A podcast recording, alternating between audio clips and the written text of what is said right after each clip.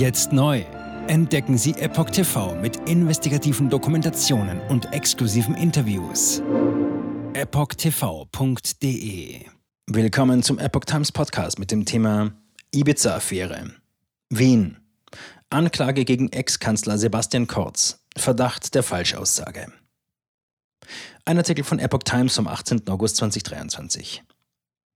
Nach seinen Aussagen im Ibiza-Untersuchungsausschuss steht der frühere österreichische Kanzler Sebastian Kurz im Zentrum einer Anklage durch die WKStA in Wien.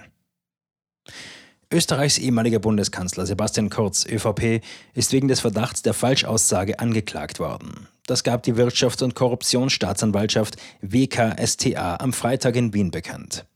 Bei der Anklage geht es um Aussagen des 36-Jährigen im Ibiza-Untersuchungsausschuss des österreichischen Parlaments.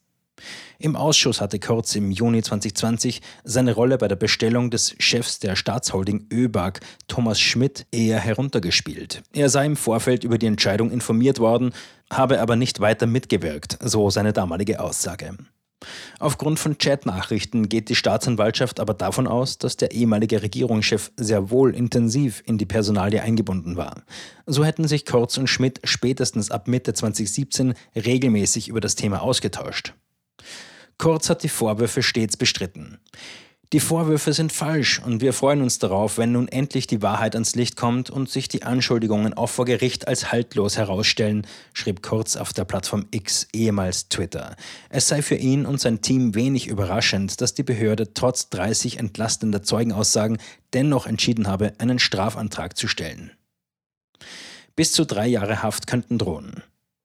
Die WKStA ermittelte seit dem Frühjahr 2021 nach einer Anzeige von sozialdemokratischer SPÖ und liberalen Neos gegen Kortz wegen des Verdachts der Falschaussage. Der Strafrahmen für das zur Last gelegte Delikt beträgt laut Behörde bis zu drei Jahre Freiheitsstrafe.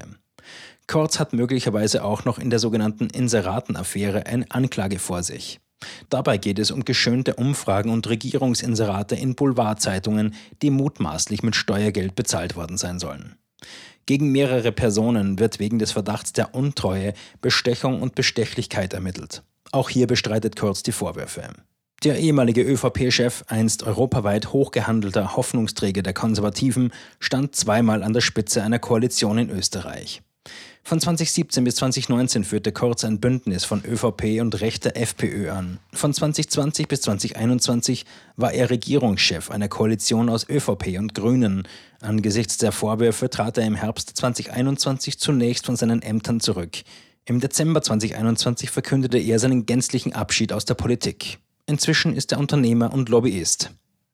Anlass aller Ermittlungen war die Ibiza-Affäre. In einem auf der Ferieninsel heimlich aufgenommenen Video hatte der damalige FPÖ-Chef Heinz-Christian Strache anfällig für Korruption gewirkt.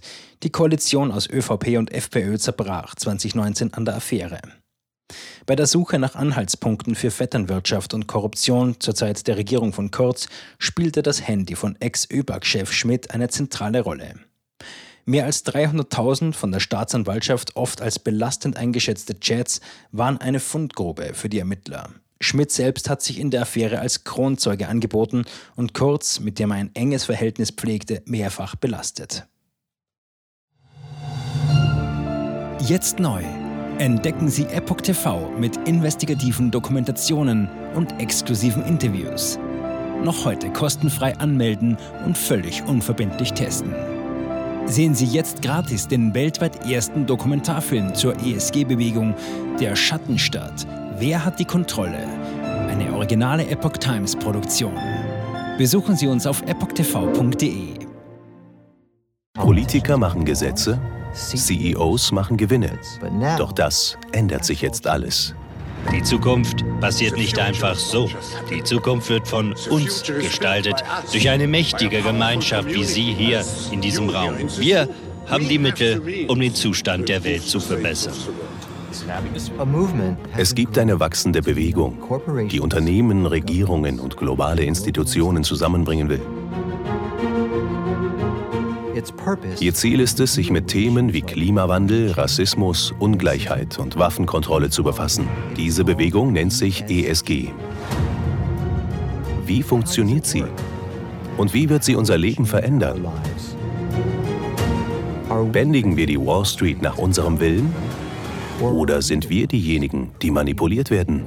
Man muss Verhalten erzwingen. Und bei BlackRock erzwingen wir Verhalten.